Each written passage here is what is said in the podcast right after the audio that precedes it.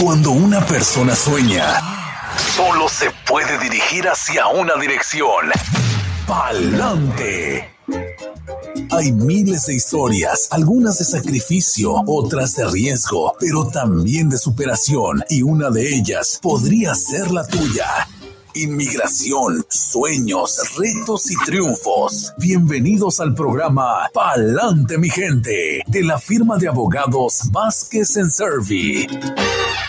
Así es, y le damos inicio a otra edición más del podcast Palante mi gente con la abogada Bárbara Vázquez. Bienvenida.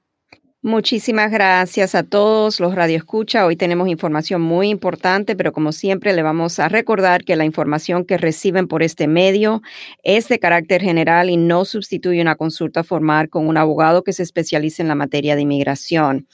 Hoy vamos a estar hablando sobre el tema del DACA y los cambios y las medidas que ha implementado el gobierno para limitar lo que sería el alcance de los beneficios otorgados bajo el programa. Ayer recibimos un correo electrónico eh, que es, es un memorándum básicamente de USCIS con fecha del 21 de agosto indicando exactamente cuáles son esos cambios y las medidas que va a tomar la agencia para limitar lo que es el alcance de los beneficios bajo el programa de DACA y conforme al anuncio, los cambios y las medidas eh, anunciadas van a estar en vigor por un promedio intermedio, mientras el Departamento de Seguridad Nacional revisa lo que es la política de DACA y decide o eh, y decide, ¿verdad?, rescindir o no el programa o hacer algunos cambios a esa política original eh, que fue introducida en el 2012 por el eh, presidente Obama. So, no obstante a que la Corte Suprema de la Nación halló que el gobierno actuó de manera arbitraria y caprichosa y en violación de lo que es la ley de procesos administrativos con respecto a la acción que tomó la administración cuando en el 2017 intentó, eh, intentó rescindir el programa, el Departamento de Seguridad Nacional hasta la fecha se ha rehusado a reintegrar el programa en su totalidad. Eso es más, por medio del memorándum, USCIS dejó claro que va a rechazar toda solicitud de inscripción inicial para el DACA. Ya esto lo sabemos de hace unas cuantas semanas, ¿verdad? Porque ya había anunciado eh, USCIS que las eh, solicitudes iniciales para el programa de DACA serían rechazadas. Al principio la estaban apartando eh, a medida que iban eh, siendo recibidas, pero han tomado la decisión ya final de, por, el, por el momento, simplemente rechazarlas. solicitudes de inscripción inicial que hayan sido sometidas a USCIS, el memorándum explica que van a ser rechazadas y las tarifas pagadas van a ser reembolsadas. El gobierno dejó abierta la posibilidad de aceptar solicitudes de inscripción iniciales para el DACA si es que en un futuro hay algún cambio en la política. O por el momento, el programa de DACA sigue siendo limitado a solicitudes de renovación para personas que ya eh, cuentan con el beneficio.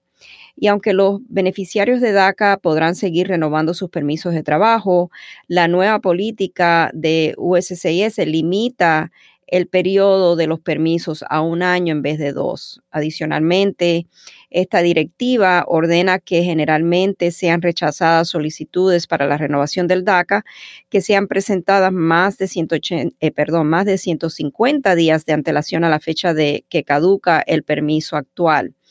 So, eh, la agencia seguirá teniendo eh, discreción, ¿verdad?, en aceptar o rechazar solicitudes de renovación que hayan sido presentadas con más de 150 días antes de la fecha de vencimiento del permiso actual en casos donde existen razones legítimas para hacerlo, pero el memorándum no describe exactamente qué es lo que el gobierno considera una razón legítima para entonces aceptar una solicitud que haya sido entregada con más de 150 días eh, antes de la fecha de vencimiento del permiso. Con respecto a solicitudes de permiso avanzado de viaje, el famoso Advance Parole bajo el DACA, eh, la agencia también anunció que rechazará toda solicitud pendiente y futuras solicitudes donde el solicitante no pueda establecer que existen circunstancias excepcionales que justifiquen el pedido del, Advance Parole. Personas quienes aplicaron para el Advance Parole después del dictamen recién de la Corte Suprema sobre el DACA tendrán que volver a aplicar y también van a tener que identificar las circunstancias excepcionales por las cuales es necesario viajar. Eh, la agencia enviará una notificación, del cierre administrativo de estas solicitudes y también las tarifas que fueron pagadas eh, serán reembolsadas.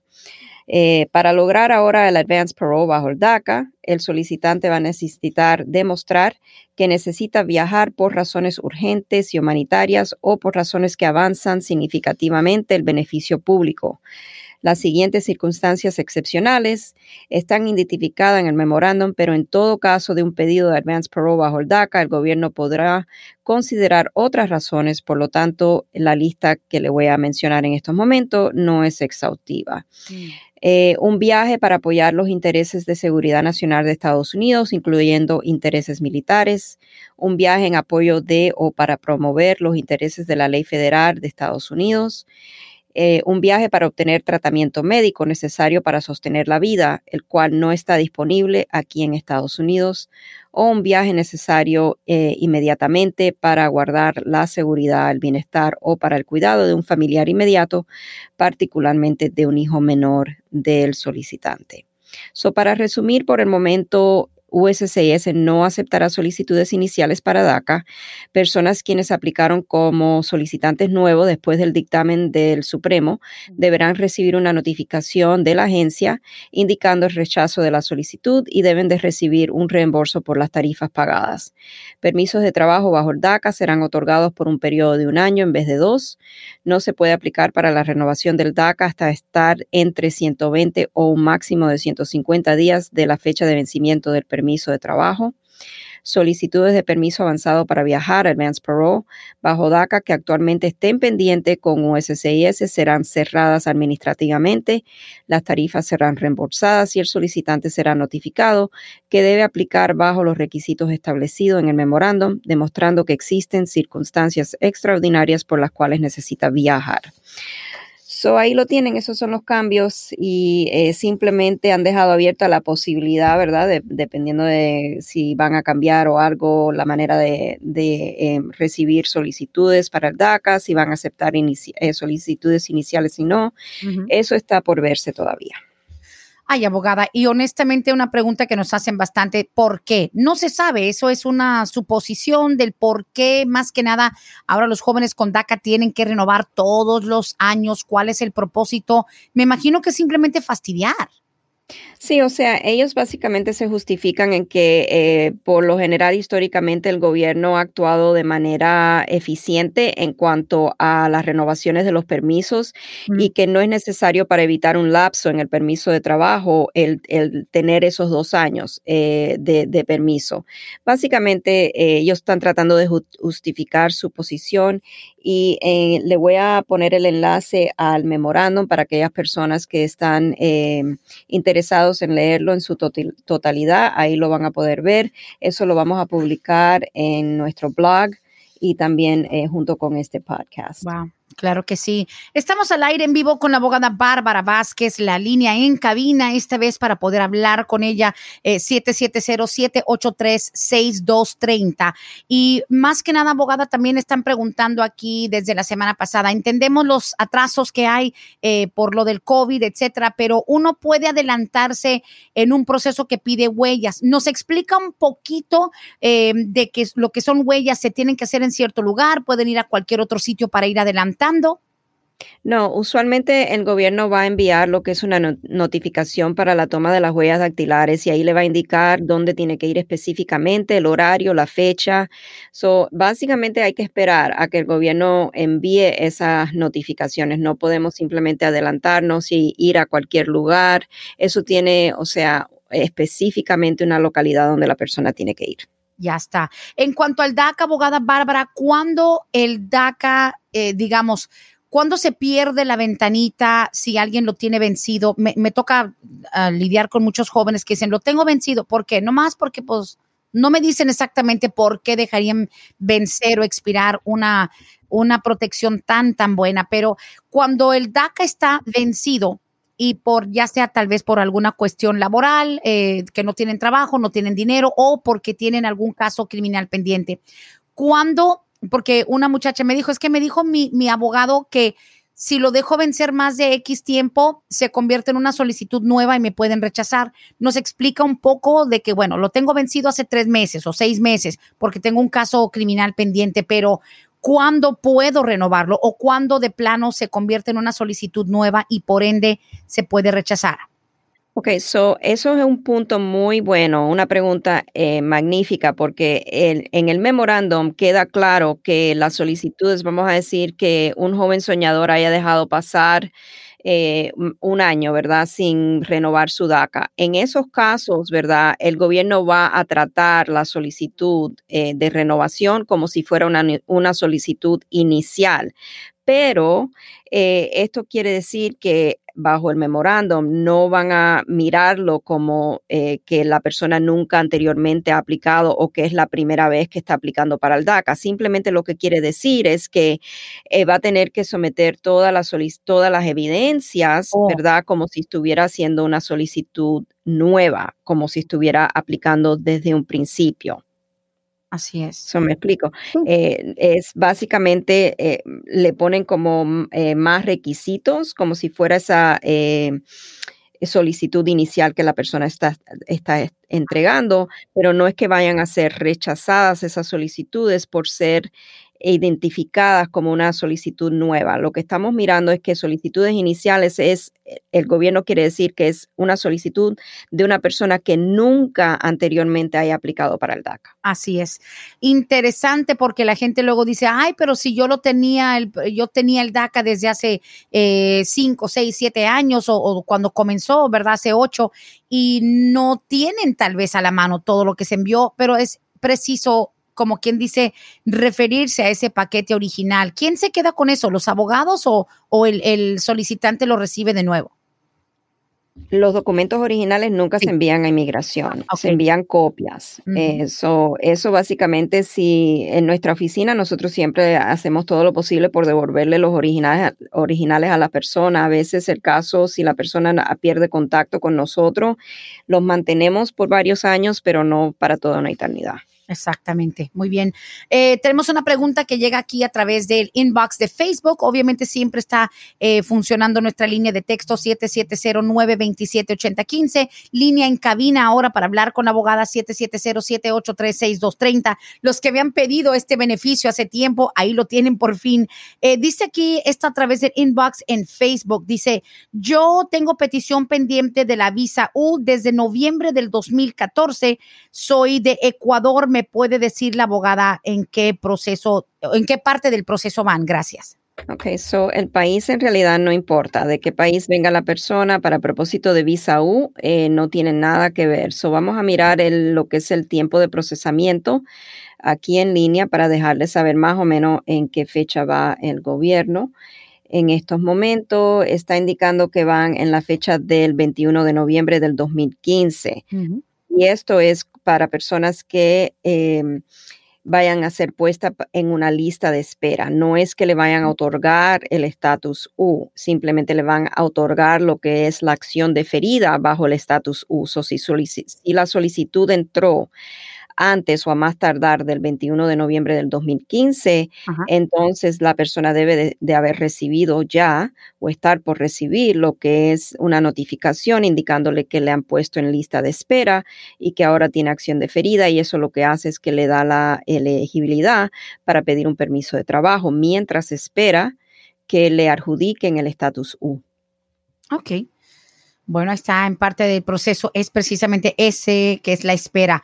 Ah, pregunta dice por acá, mi hermano tenía su TPS, pero ya es el segundo arresto que tiene por violencia doméstica. El primer caso no procedió, este segundo todavía se está manejando. Lo pusieron con hold de migración. ¿Esto es normal para alguien que tiene TPS? Quisiera saber si él se va a poder quedar o pelear. Gracias.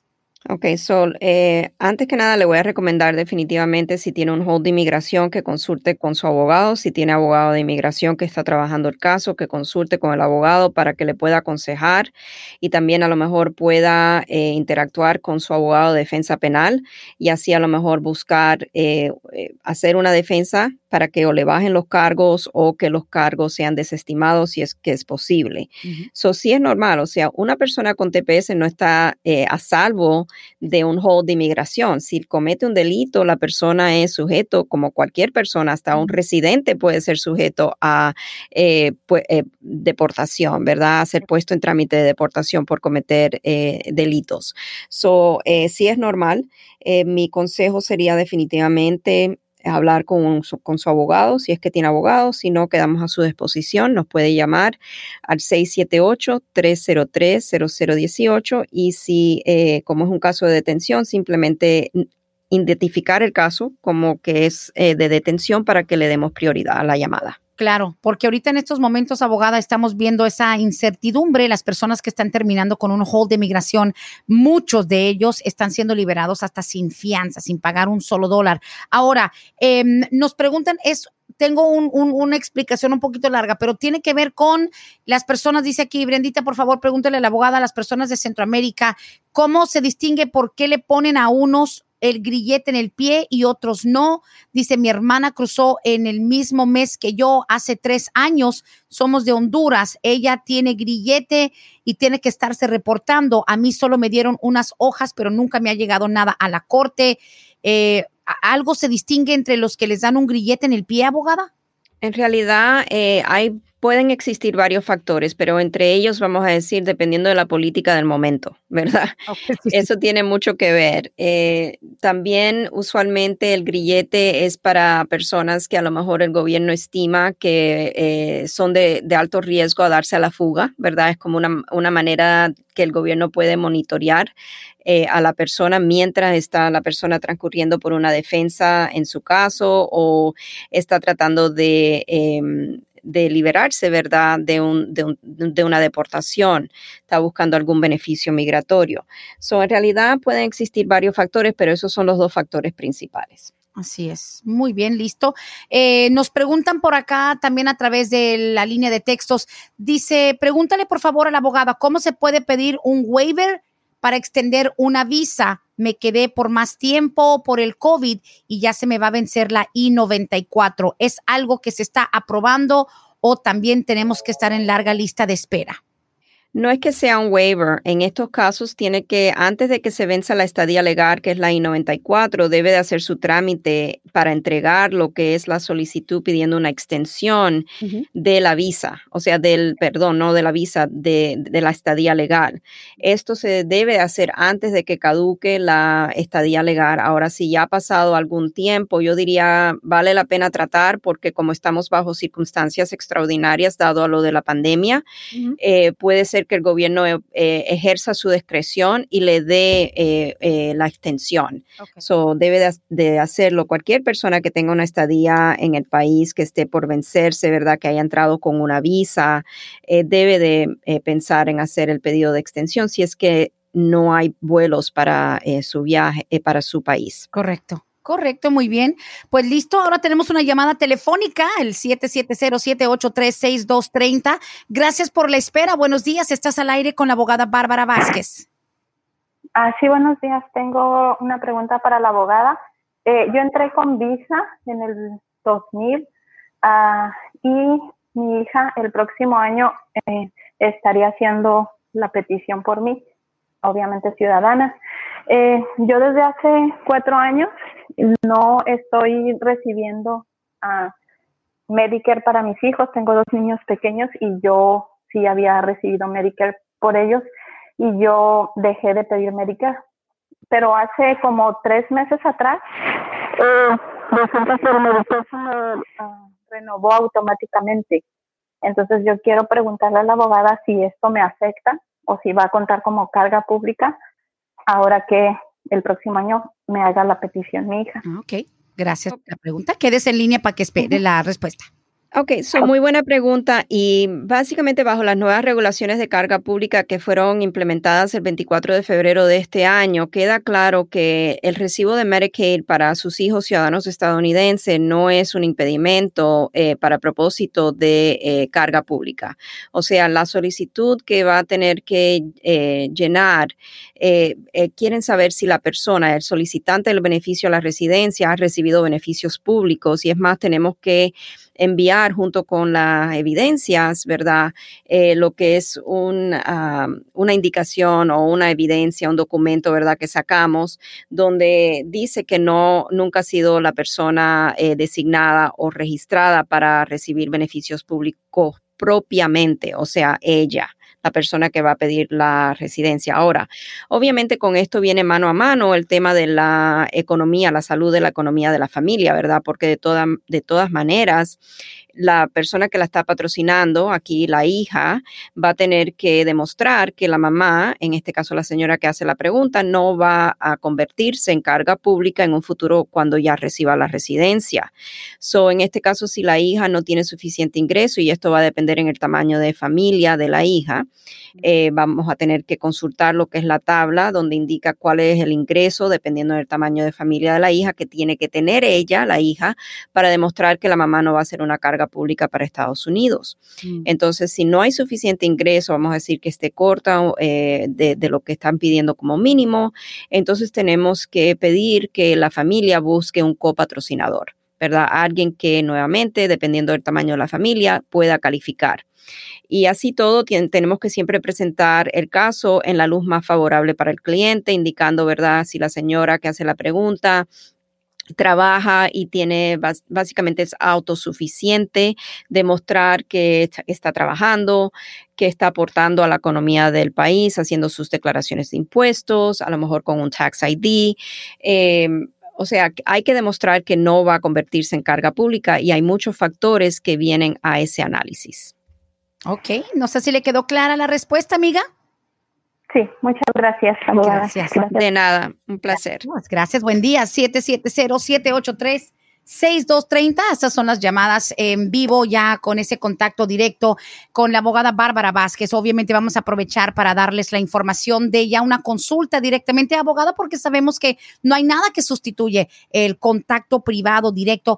678-303-0018, 678-303-0018. Si me están preguntando cómo hacen la atención en la oficina para que les recordemos a los radioescuchas cómo están atendiendo y también están atendiendo sábados de repente porque la gente también se acostumbraron al sábado sin citas. Cuéntenos. Claro, sí. El sábado pasado tuvimos, eh, una de nuestras asociadas estuvo atendiendo consultas. So, no estamos abiertos todavía al público, no estamos recibiendo clientes eh, eh, para consultas. Sí, personas que a lo mejor le tenemos que hacer la toma de las huellas dactilares o tenemos que requerir una firma de emergencia porque necesitamos sacar algún trabajo. Estas personas sí pueden llegar a la oficina, tienen que obviamente tener una cita, programarla, la estamos atendiendo en el pasillo, fuera de las instalaciones dado lo mismo, ¿verdad? Tenemos que proteger a nuestro equipo eh, de lo que está sucediendo con la pandemia. Eh, y estamos tomando todavía muchas precauciones porque no sabemos eh, lo que va a suceder ahora entrando al otoño, que se espera que vuelva a venir una ola fuerte. Es verdad, la verdad que este, esta segunda ola fue más fuerte de lo que se imaginaba, eh, yo creo el mundo, el gobierno en general, pero nada, sabemos que ustedes tienen que adaptarse a la seguridad tanto del equipo como de los clientes, como bien lo ha dicho.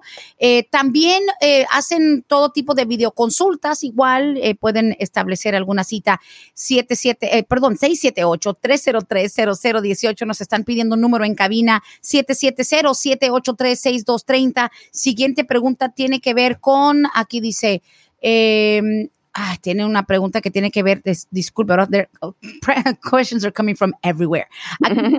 mi hijo se casa con su novia de México allá en México. ¿Qué es mejor, pedirla como fiancé o pedirla pedirle la residencia cuánto tarda el proceso que me recomienda la abogada. Obviamente, asumiendo que el muchacho es ciudadano, se va, tiene su novia en México, ¿qué le conviene mejor, fiancé o ya casarse allá y traerla como residencia? Ok, so no se ha casado todavía, eh, por eso está haciendo esta pregunta. En realidad, eh, Yo diría que cualquiera de las dos cosas. La diferencia entre la visa de fiancé y la visa ya para eh, la petición familiar es que una va a requerir que se hayan conocido y que tengan evidencias de haberse conocido dos años previos a la solicitud de fiancé, ¿verdad? Eso hay que tener alguna evidencia. A lo mejor le ha dado viajes a México y tenemos el pasaporte con las entradas y salidas del país, fotos de ellos allá compartiendo, ¿verdad? Eh, su noviazgo, etcétera. Eh, esa es una de las diferencias. Lo otro es que cuando la persona entra a Estados Unidos, la novia que entra ya con su visa K1, dentro de 90 días tiene que contraer matrimonio y entonces después de contraer matrimonio dentro de esos 90 días podemos hacer el ajuste de estatus aquí en Estados Unidos. Esa es la, el, para la visa K. Eh, para la visa ya de inmigrante, vamos a decir que él decida ir a México, se casa en México con su novia, entonces él tiene que hacer una I-130, que es la petición familiar. Una vez que esa petición sea aprobada, entonces hay que, hay que esperar, ¿verdad? Para que la embajada eh, notifique a la novia que tiene que comparecer para su cita de la visa de inmigrante y ya la persona entonces entraría como residente, ya no habría ningún paso en realidad a seguir. Cuando ella entre aquí ya entraría como residente permanente. So, en estos casos yo siempre le digo a la pareja, ¿verdad? Eh, depende de ellos eh, donde quieran celebrar su matrimonio, porque si vamos a decir ella quisiera tener su boda en México con su familia, sus amistades, o sea, eso ya sería cuestión entonces de casarse en México y hacer entonces la petición familiar. Pero si no es así, simplemente quieren eh, hacerlo aquí en Estados Unidos, entonces la K1 también funciona. Ah, muy bien, tiene varias opciones. Y lo que tenemos también es otra llamada telefónica 7707-836230. Buenos días, estás al aire con la abogada Bárbara Vázquez. Buenos días, abogada. Yo tengo una pregunta o más que nada una inquietud acerca de de Folla, creo que sí se llama el. ¿Hello? Se nos cayó, parece. Ok, bueno, que vuelva a llamar. Sí. Con mucho gusto le contestamos la pregunta relacionada al FOIA. Ah, por favor, 7707836230. Eh, bueno, lamentamos que se haya caído la llamada. Bueno, bueno, a ver, a ver. Bueno, ahí estamos. Esperando, vuelvan a marcar, por favor, 7707836230. Eh, aquí dice, eh, Brendita, para la abogada, ¿se puede renovar fácilmente todavía con la pandemia un sello 551? O no sé si es 55I, no le entiendo, pero dice, ¿se puede renovar fácilmente con la pandemia el sello 551 o 55 it looks like right, it's I-551, el, el, 551, y eso básicamente es el sello de indicando que la persona es residente permanente, la persona a lo mejor ha solicitado para renovar su residencia, vamos a decir, y eh, todavía el gobierno no le ha enviado la tarjeta porque no la ha producido, y a lo mejor en algún momento dado necesitó tener esa evidencia de que su tarjeta estaba todavía siendo procesada y que y evidencia de su residencia permanente, eso él fue y le pusieron un sello en el pasaporte que es el I-551, el I-551. Eh, en estos momentos, en realidad, todo es más difícil, ¿verdad? Porque el gobierno está limitando lo que son las citas, eh, está limitando en realidad todo lo que es el contacto, el contacto eh, personal, ¿verdad? Con personas. No le podría decir exactamente qué tan difícil. Podríamos tratar de sacarle lo que es una cita para que pueda em, ir hacer el pedido para otro sello. Eh, tendría que ver si hay alguna limitación en estos momentos. A lo mejor están limitando, si a lo mejor puede presentar que es evidente, es una emergencia el tener que tener ese sello, porque en realidad el hecho de que se venza una tarjeta de residencia no quiere decir, Brenda, que la persona ha quedado de ser residente. ¿Me entiende? Eh, o sea, la persona sigue siendo residente no obstante que tenga su tarjeta de residencia, de residencia vencida. Pero sí entendemos obviamente que eso es una evidencia necesaria, ¿verdad? Para muchas cosas, renovación de su licencia de conducir, eh, trabajo, etcétera. So, yo le diría que el intento siempre se puede hacer a ver si tenemos éxito en conseguirle esa cita. Así es, muy bien, muchísimas gracias. Continuamos por acá, dice eh, Brenda, mi abuela que era ciudadana pidió a mi mamá eh, y me pidió a mí también, esto era septiembre del 99, yo tenía 10 años, pero ahora ya me casé, tengo 31 años. ¿Será que se anuló mi petición o la 245 me ayudó? Gracias. Ok, so en, dependiendo de los factores que existan en el caso, pero hablando en términos generales, ¿verdad? Sin tener la oportunidad de sentarme y hablar sobre el historial migratorio de la persona que está haciendo esta pregunta, yo le diría que sí, o sea, la ley 245 y si la, la abuela pidió a la mamá y ella era menor de 21 años de edad en ese momento, entonces ella entró como derivativa eh, de esa solicitud eso quiere decir básicamente que la solicitud, dado a que entró antes de que caducara la ley 245i el 30 de abril del 2001, ella debe de quedar protegida bajo la ley 245i, no obstante a que después, ¿verdad?, se haya casado.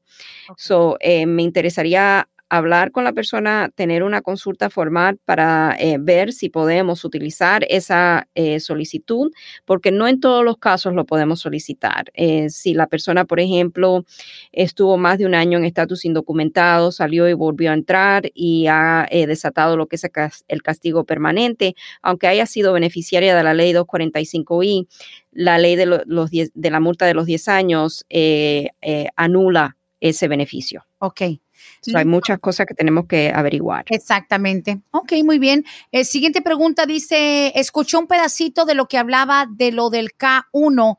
Eh, ¿Qué se necesita? O sea, ¿cuánto tiene que ganar la persona para calificar? K1, de nuevo refiriéndose, refiriéndose a lo del fiance visa.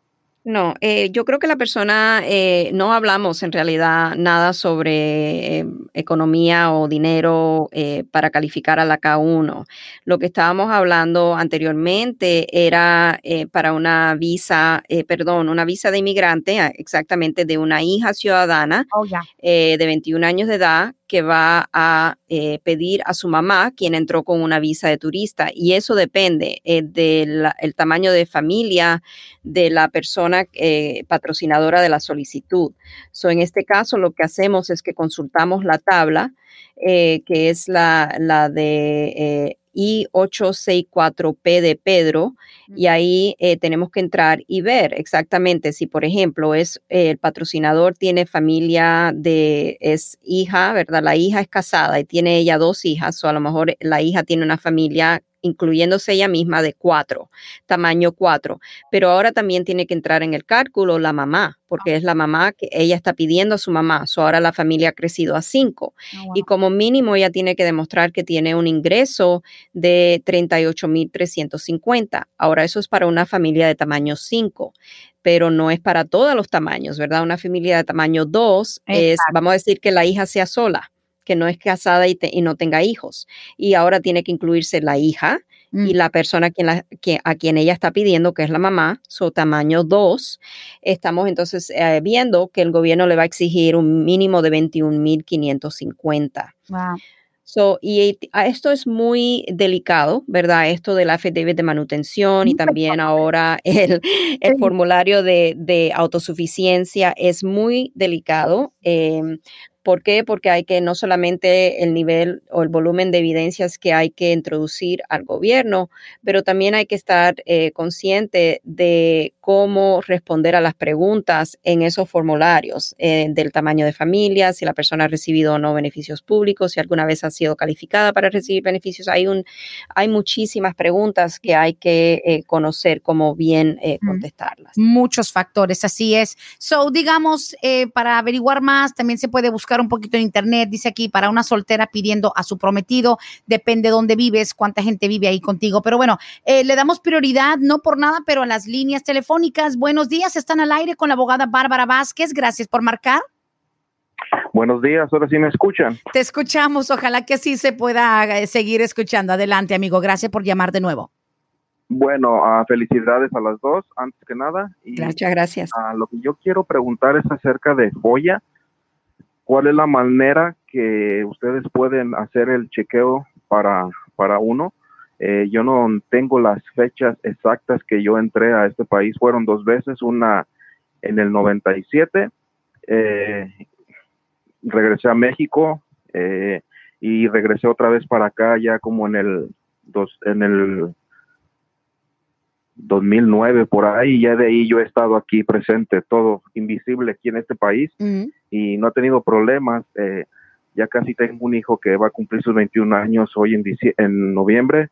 Eh, estoy al tanto de lo que ha dicho usted eh, acerca del perdón de 10 años, pero eh, me interesaría saber si ustedes, ah, por medio de su buffet, pueden checar a la entrada, las entradas que tuve para en el futuro vaya a tener yo problemas. Ok, so la pregunta para usted, señor, gracias primero que nada por llamarnos y hacer sus preguntas al aire. Es muy importante para nuestro radio. Escucha la pregunta que acaba de hacer.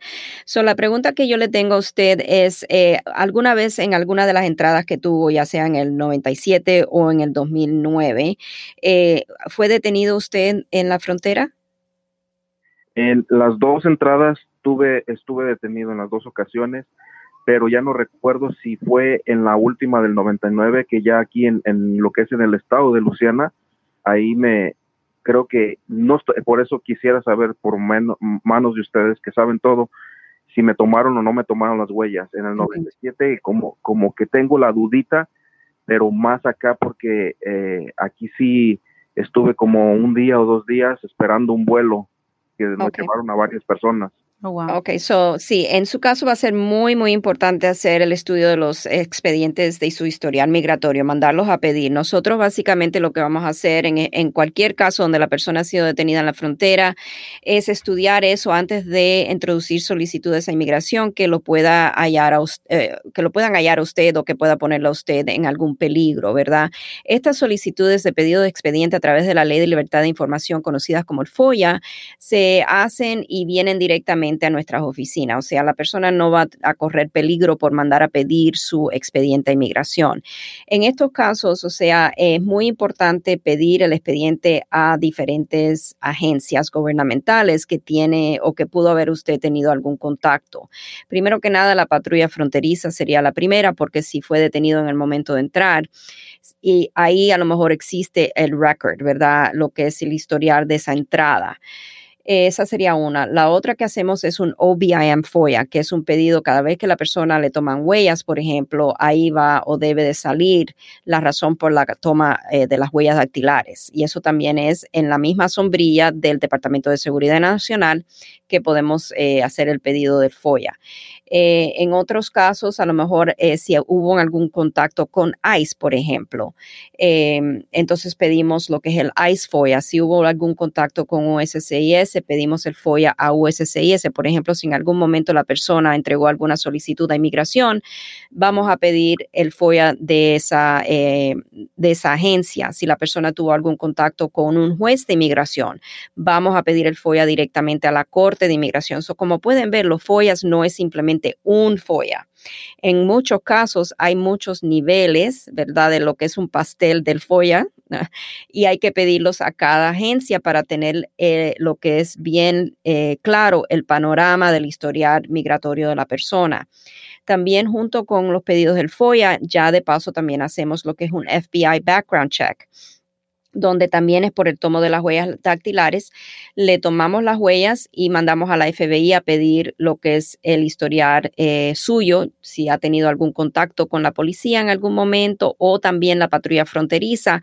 Ahí a veces sale esa información y también sale el número de registro que a lo mejor le asignaron a su caso cuando usted fue detenido. So, sí le podemos ayudar con esto. Eh, si usted desea eh, que hagamos esta investigación, lo que les recomendamos es que nos llame a la oficina al 678-303-0018 y haga, eh, programe una cita para una consulta formal. Muy bien, y solamente con el nombre y fecha de nacimiento o se ocupa, se necesita algún documento que en realidad pues no tengo nada, nunca me dieron nada. Y si lo hubieran dado, pues ya. Right. So vamos a tomarle los datos biográficos. Si usted dio algún alias, también esa información. Y para alguna de estas follas le vamos a tener que tomar las huellas dactilares en nuestra oficina para mandarlo a pedir los expedientes. Muy bien. Muchas gracias y felicidades por el programa. Me encanta. Gracias. muchas gracias. Gracias, muy buen día, gracias. Esperamos que eso le haya aclarado un poco. Y abogada, eh, al, tener preguntas como estas, sabemos en realidad que hay miles de personas en las mismas y mira que cada situación es distinta. Nos puede incluso explicar un poquito, unos cuantos segundos de la persona, digamos que entró una sola vez, ¿verdad?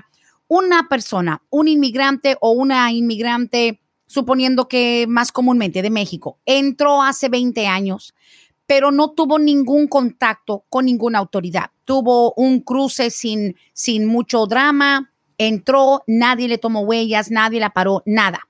Esa persona está aquí desde hace 20 años. Técnicamente, si no ha tenido contacto con la ley, es una persona que realmente ha estado bajo perfil. Honestamente, ¿necesitan un FOIA si el gobierno nunca supo de esa persona que está invisible? No, eh, no va a necesitar un FOIA porque, o sea, solamente vamos a hacer los FOIAs en casos donde la persona nos dice, tuve este contacto con las autoridades en la frontera. Mm. Eh, eso es muy importante, Brenda. Nosotros, por lo menos yo, yo soy muy eh, conservative, ¿verdad? Conservadora. Exacto. Cuando hago mis trámites para mis clientes, siempre trato, ¿verdad?, de asesorarme de que no haya nada en el historial migratorio de la persona, como una orden de expedita de deportación en la frontera, que vaya después la persona persona a ser sorprendida cuando sale pensando que va a recibir su residencia y recibe la noticia mala de que no le van a dar la residencia y que es más que ahora está castigado 10 años porque volvió a entrar de manera indocumentada. So ahí básicamente necesitamos la cooperación del cliente también porque nosotros no podemos saber, ¿verdad?, el historial del cliente a no ser que el cliente lo divulgue, que nos diga, ¿verdad?, eh, qué es lo que pasó en, en esa captura que tuvo en la frontera. Pero si la persona entró de manera indocumentada, nunca ha tenido ningún contacto con las autoridades de inmigración, no hay nada que pedir, ¿verdad? Porque ¿qué vamos a, qué, qué vamos a mirar? Eh, Inexistente, ya. right, es como que entró como un fantasma a Estados Unidos, right? Ahora, si la persona ya, digamos, no tuvo contacto con las autoridades migratorias y tenemos una llamada en la línea, vamos con ustedes en unos segunditos. Eh, si la persona sí entró limpia, nunca la agarraron, pero ya después de dos, tres, cinco, diez años, aquí tuvo maybe una detención por no licencia, ¿eso no sale en un FOIA o sí? Eso va a salir en el FBI background check. got it. O en el GCIC. Got it. So, totalmente distinto ese reporte. Correcto. Got it. Ahora, no sea que tuvo contacto con ICE estando detenida, ah, entonces pedimos un ICE FOIA, ¿verdad? Yep. ah, mira, no sabíamos que existían diferentes tipos de procesos. Vamos a la línea telefónica 770-783-6230. Acostúmbrese, porque aquí a este nivel estamos ya con las llamadas con la abogada Bárbara Vázquez, el podcast Palante, mi gente, y obviamente muy pronto recuperando nuestro número original en cabina. Buenos días, ¿estás al aire? Ah, buenos días, Brenda. Buenos días, abogada. Antes que nada, gracias por toda la información que nos da cada martes. La verdad es que hemos aprendido mucho. Gracias. Ay, qué bueno, muchas gracias. No, gracias a usted. Eh, tengo una pregunta respecto a fantasmas en Estados Unidos. Yo creo que soy una de ellas. Jamás he tenido contacto con la policía al ingresar de manera indocumentada a este país. Eh, no tuve ningún problema, pero mi hermano actualmente está intentando arreglar una visa de turista. Eh, me preguntó si debe comentar que yo estoy aquí. ¿Eso podría acarrearme algún problema para mí? Hmm.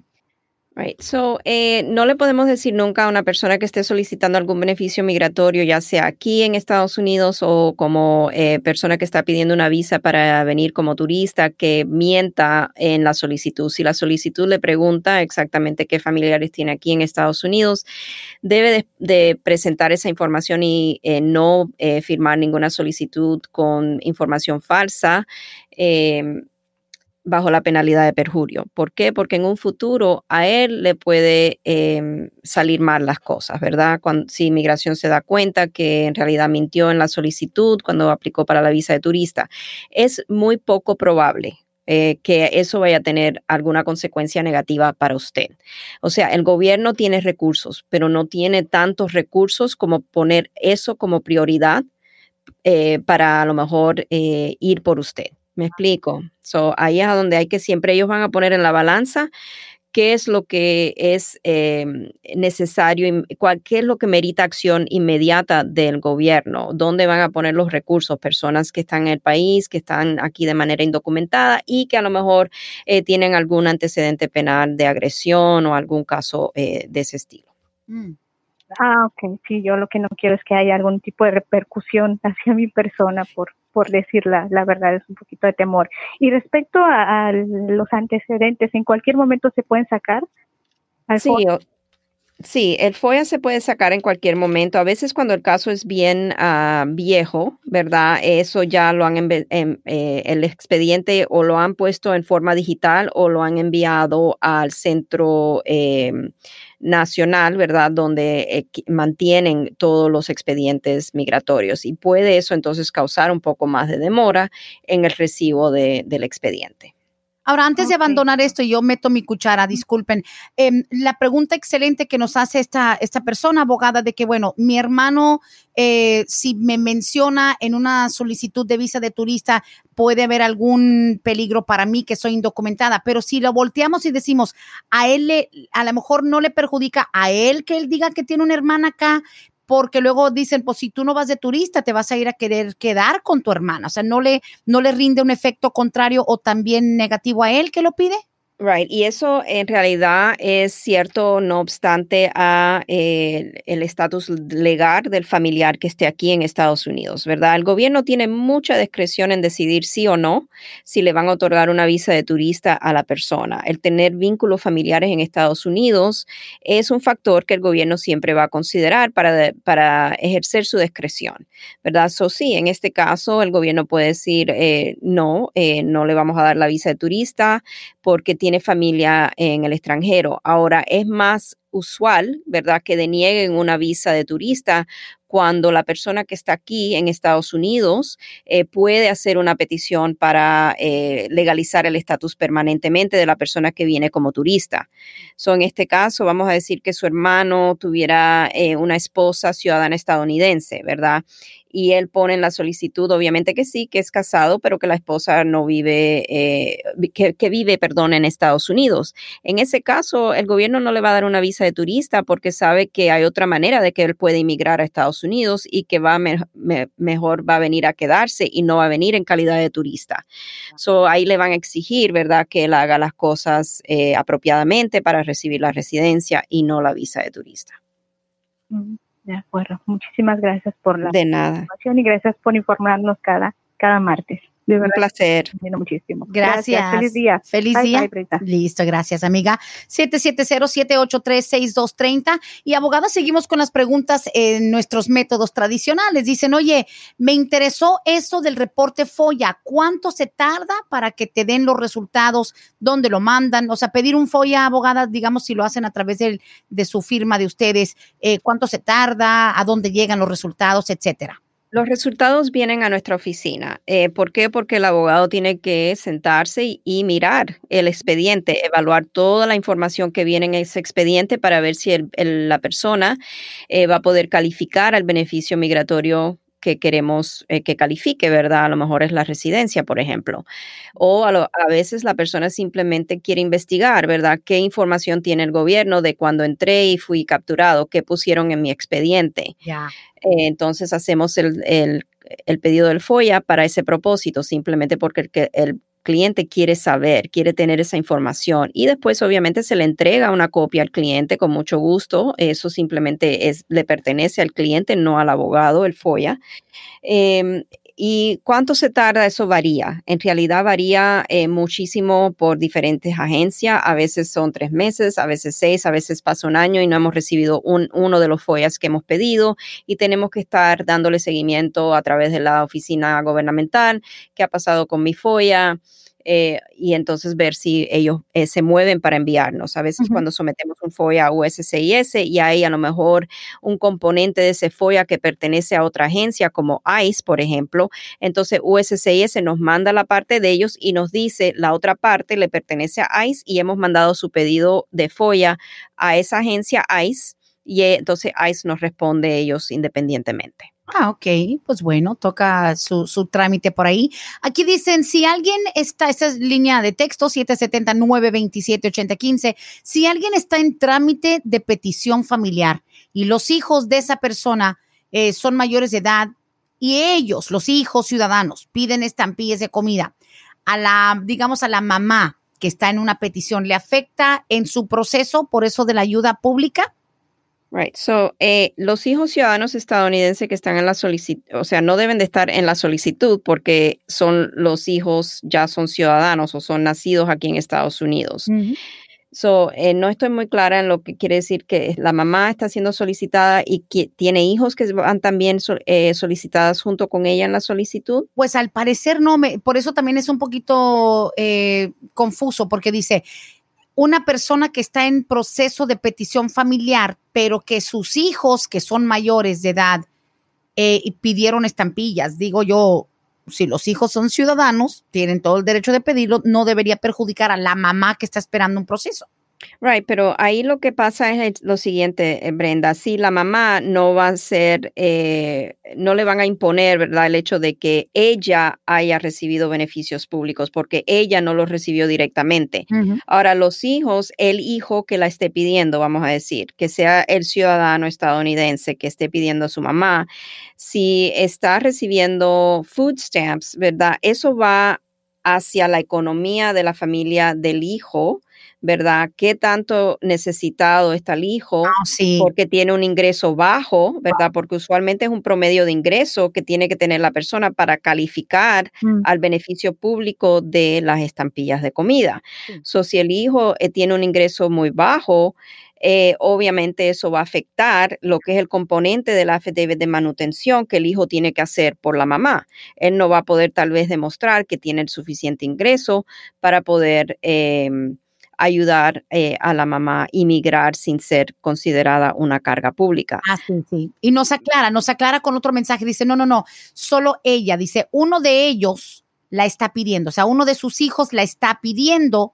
Y como bien dice usted, abogada, si supongamos que el hijo que la está pidiendo a ella pide estampillas o ha pedido estampillas, pues sí, él está en una situación donde hasta sin, sin ser el, el, peticionario de, de, su mamá, que va a hacerse cargo de, del, digamos, del sustento de ella, si ya tú estás pidiendo estampillas sin el beneficio de poder pedir a tu mamá, el gobierno puede decir, pues, ¿cómo vas a agregar o cómo vas a pedir una persona a la que no puedes mantener? Tal vez le afecta en el sentido de su ingreso de él, pero tal vez a la mamá no.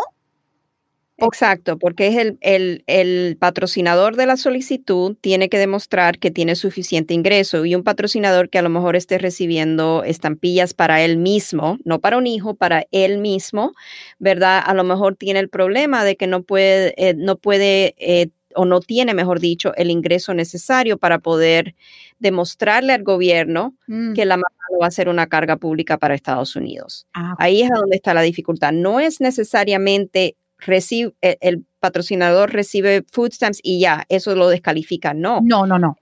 Es eh, combinado, ¿verdad? Con tiene suficiente ingreso, entonces si tiene suficiente ingreso, a lo mejor algo anda mal con el pedido de estampillas. O por eso siempre tenemos que tener mucho cuidado, ¿verdad? Que si un patrocinador está pidiendo beneficios públicos es porque realmente eh, lo necesite y a lo mejor va a quedar descalificado por el ingreso bajo que tiene. Mm para poder pedir a la mamá. Claro, claro, claro. Bueno, y ahí pues digamos, si el hijo le dicen eh, inmigración, ok, tú no ganas lo suficiente, ya estás recibiendo estampillas, estás pidiendo a tu mamá, él puede tener un copatrocinador, ¿verdad? En ese sentido se puede agregar a una persona. Sí, se puede agregar una persona, un co-sponsor. Ahora, siempre el, el, patrocinador, ¿verdad? Es la primera persona que van a mirar. El copatrocinador, sí, eh, si tiene un ingreso fuerte, puede participar, hacer el affidavit de manutención. Pero aparte de esto, ahora también tenemos la declaración de autosuficiencia que tiene que hacer la mamá. La edad de la persona es uno de los factores que van a mirar también.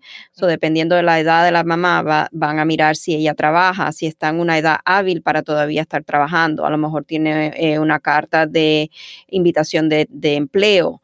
So, tenemos, son tantos factores que no uno va a ser el factor necesariamente determinante.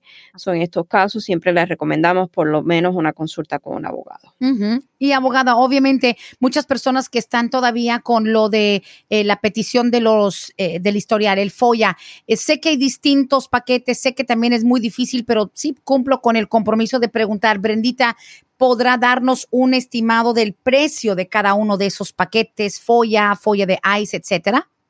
No lo en realidad es muy difícil decirle un precio exacto, Brenda. ¿Por qué? Porque necesitamos ver exactamente con el historial de la persona qué follas necesitamos. Si es un es un paquete eh, combinado con otras follas, va a tener un precio casi siempre el FOIA va a ir combinado con el pedido del expediente de inmigración y también un pedido de FBI o GCIC, casi siempre es el FBI. ¿Por qué? Porque si la persona ha tenido algún contacto con las autoridades de inmigración, en la mayoría de los casos, no todos, ¿verdad? Va a salir eh, lo que llamamos un FBI hit, eh, donde aparece el contacto que tuvo a lo mejor con la patrulla fronteriza, dónde fue el, contacto, va a aparecer la fecha del contacto, va a aparecer a veces el número de registro de extranjería. Yo quisiera decirle tanta cantidad, pero es, es un programa público y después no quiero que me vengan y me digan, no, pero me dijo tanto cuando en realidad va a depender de los factores de cada caso. Híjole, pues bueno, eh, yo creo que ya estamos llegando al último. Tengo dos preguntitas más aquí llegando también a través de la línea eh, de textos. Dice Brendita, ¿nos puede decir más o menos cuánto se tarda? Oh, this is a follow-up. Con lo que preguntaron de el muchacho ciudadano que se va a ir a casar a México o en su defecto puede pedir a su, a su prometida. Eh, ¿Se puede determinar más o menos cuánto se tarda? And I don't know if they want to ask about el proceso de K1 o el hecho de ir a casarse allá. ¿Cuánto se tarda más o menos cada uno de esos trámites? Ok, so el I-129F, que es la eh, petición que se tiene que someter, permítame un momentico y lo puedo más o menos dar lo que el gobierno está indicando para esa eh, petición. Listo, y mientras tanto le recordamos el número directamente en las oficinas de Vázquez y Service 678 303 0018 678 303 0018 citas virtuales, llamadas telefónicas, video, WhatsApp, etcétera, a su disposición. Un momentico, porque a veces el sistema no coopera. No, no, así es, especialmente cuando estamos de tiempo. Lo bueno es que tenemos otra edición el próximo martes, primero el universo y Dios y demás, así que pendientes de esta transmisión. Además, eh, todos los podcasts eh, de Palante, mi gente, los pueden encontrar. Busquen en donde tenga su proveedor de podcast favoritos. A diferencia de esta servidora que estamos apenas llegándole a, guardar y almacenar nuestros programas, la abogada Bárbara tiene un equipo eh, tremendo y muy responsable al subir en cuestión de días cada podcast. Lo pueden encontrar todas las ediciones. Me encanta también porque em, la abogada pone las etiquetas de cada tema, de cada programa. Así que bueno, eso junto con ahora sus nuevas llamadas y sus preguntas, estamos entrando al siglo ya 22. Así es. Ok, son más o menos yo le diría un promedio de unos 15 a 20 meses. Puede ser antes, pero es lo que más o menos se va a demorar en que la, eh, la K1 sea adjudicada. So, a lo mejor, eh, si miramos, déjeme ver el tiempo de procesamiento de la I-130 a ver si acaso eh, eso sería más rápido, pero ahí serían los dos pasos. Recordemos que la petición familiar eh, ya serían dos pasos que hay que dar. él tendría que ir a casarse primero y entonces hacer el trámite para la petición familiar y esperar a que el gobierno la apruebe. Y más o menos estaríamos viendo como un año más o menos.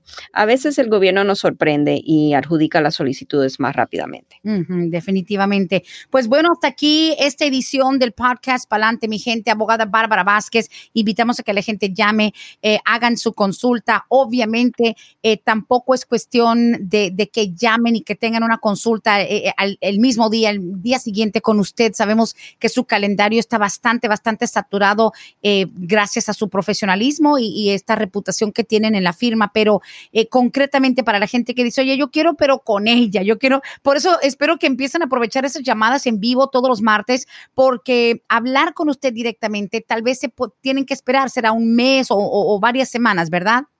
Exacto, sí, a veces es un, puede ser hasta un mes la espera de, para la consulta, pero siempre quiero recordarles que nosotros en Vasquez and Survey trabajamos en un equipo y todas las personas, todos los abogados, los abogados asociados trabajan con nosotros, eh, colaboramos en los casos. So, si yo no estoy disponible para una cita, mi uno de nuestros asociados puede atenderlo y si hay alguna duda o alguna pregunta, el asociado siempre va a venir a nosotros, ¿verdad? A mí o a, a mi socio, el abogado Survey. Vamos a colaborar en el caso. La persona siempre va a tener, eh, tenernos a nosotros, los socios del buffet, disponible para cualquier pregunta que ellos tengan relacionada a su caso, no obstante a que estén trabajando con uno de nuestros asociados. Así es, pues bueno, abogada Bárbara, como siempre, tremendo programa y más ahora con la participación en vivo. Así sirve de que usted en ese momento le hace esas preguntas de, de seguimiento para dar una excelente respuesta como todas. Pues nada, 678-303-0018. Haga su consulta en Vázquez y Servi. Mientras tanto, pues nada, nos estaremos preparando para la próxima entrega en una semana. Abogada, gracias. Así es, muchísimas gracias a usted, Brenda. Muchas felicitaciones por el nuevo programa, ¿verdad? Que tenemos ahora, que las personas pueden llamarnos. Eso eh, me encanta. Eh, me encanta poder eh, escuchar a los radioescuchas que hagan sus preguntas al aire, porque no es solamente para el beneficio de esa persona, ¿verdad? Está beneficiando a todas las personas que están escuchando el programa, que a lo mejor tienen la misma pregunta, a lo mejor no, no alcanzamos a hacerle la, darle la respuesta a esa pregunta, pero sí, me encanta. Muchísimas gracias. Gracias a usted y bueno, ya arrancamos con nuestra salida. Gracias, abogada. Gracias. Hasta aquí hemos llegado hoy, pero siempre vamos pa'lante, mi gente, con Vázquez en Servi. Hasta la próxima.